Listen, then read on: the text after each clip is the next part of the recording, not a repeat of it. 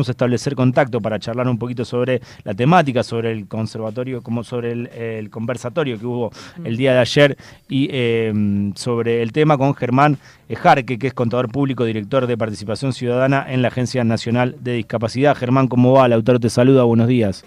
Hola, Lautaro, muy buenos días, gracias por, por el espacio. Como bien decís, estamos buscando lograr la participación de las personas con discapacidad en la vida política, esto lo digo también como persona con discapacidad, creemos que es la única manera de que las cosas cambien, involucrándonos. Y la principal barrera justamente la estamos derribando ahora, la derriban los medios porque tiene que ver con los prejuicios. Escuchábamos hace poco cuando criticaban a Aguado, cuando con el caso de, de Milagro, la hija de, de Luis Juez, o de Franco y donde se los atacan por su situación de discapacidad y estos prejuicios hacen que muchas veces no vayamos a votar a, independientemente de cualquier estrategia de accesibilidad que desde el Estado podamos aplicar. Así que te agradezco mucho este espacio.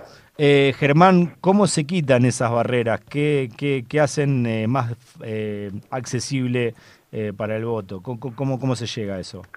Mira, hubo un gran avance, que yo tengo 45 años, la primera vez que fui a votar tenía que entrar a votar con el presidente de mesa. Yo me muevo en silla de ruedas, no tengo casi movilidad en mis manos y es bastante incómodo decirle a alguien que, que desconoce, que, que no tiene ninguna relación eh, con esta boleta o aquella otra. Imaginémonos una persona con discapacidad visual, la, la duda nos queda siempre de si la persona realmente cumple nuestra voluntad a la hora de elegir, de votar. Por eso se incorporó hace unos años el derecho al voto asistido, que es que podemos ingresar con cualquier persona que sea de nuestra confianza.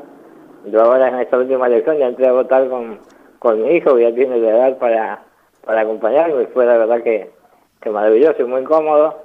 Eh, también el tema de poder pedir el cuarto oscuro accesible, que no es obligatorio.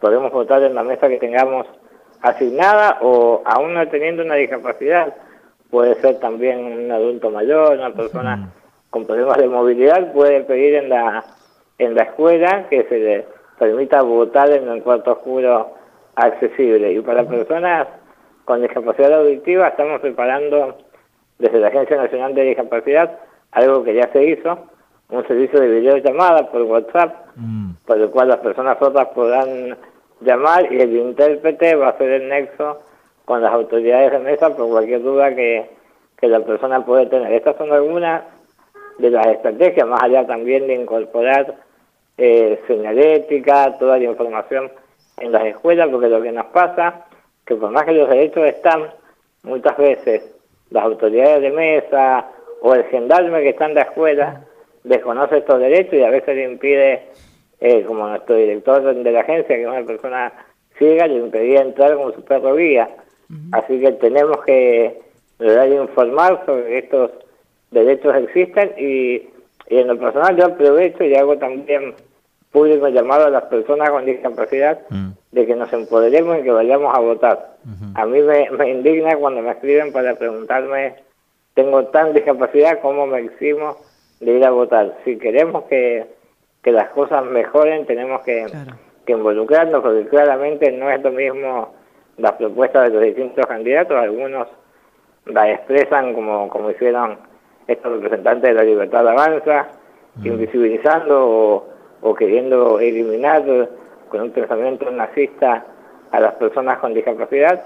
Eh, sería importante que en cualquier espacio político las personas con discapacidad empecemos a involucrarnos, a militar, a presentar propuestas y, y obviamente ir a votar también nos va a dar una gran visibilidad, ya que somos más de 5 millones de argentinos y argentinas con alguna discapacidad.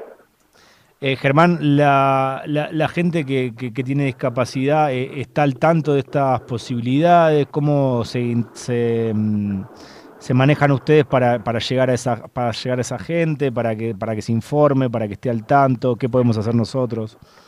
Bien, se están haciendo todas las campañas de difusión porque se se hacen siempre en momentos cercanos a las elecciones.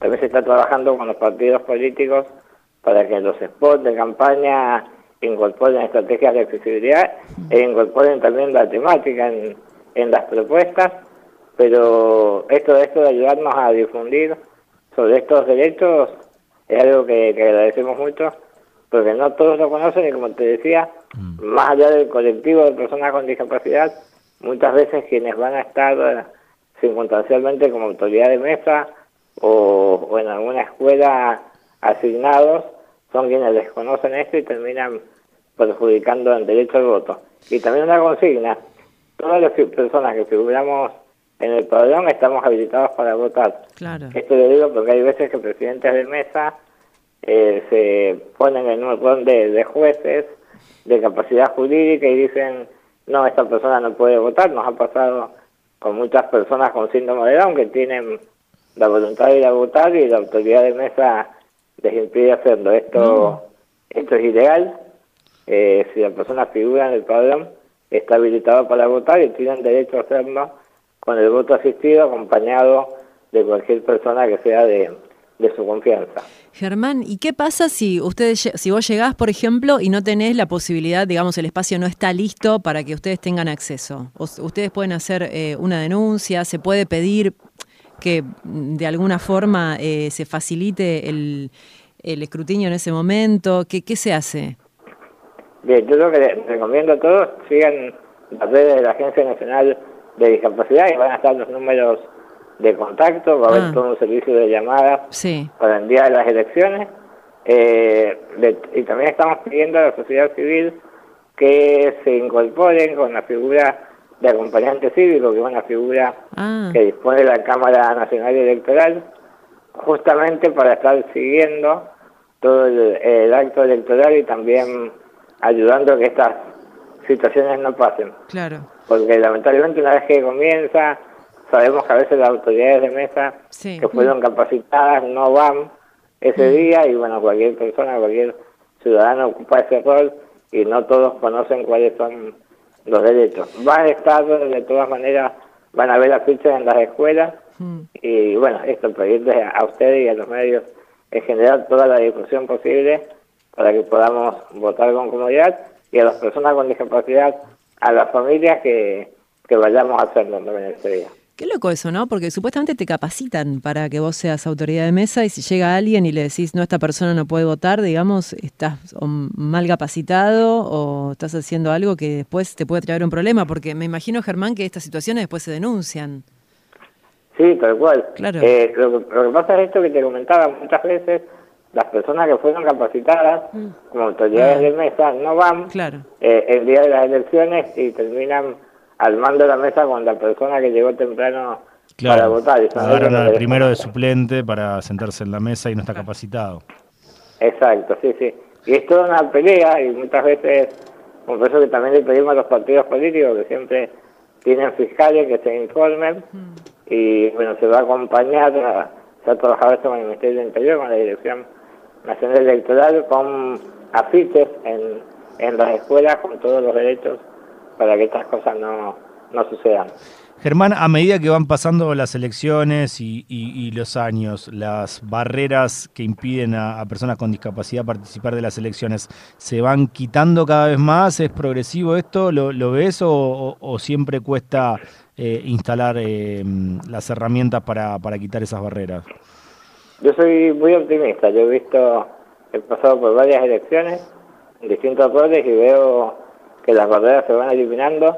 Lo que nos sigue faltando es a las personas con discapacidad la, decisión, la voluntad de, ir a votar. Y mm. esto es paradójico.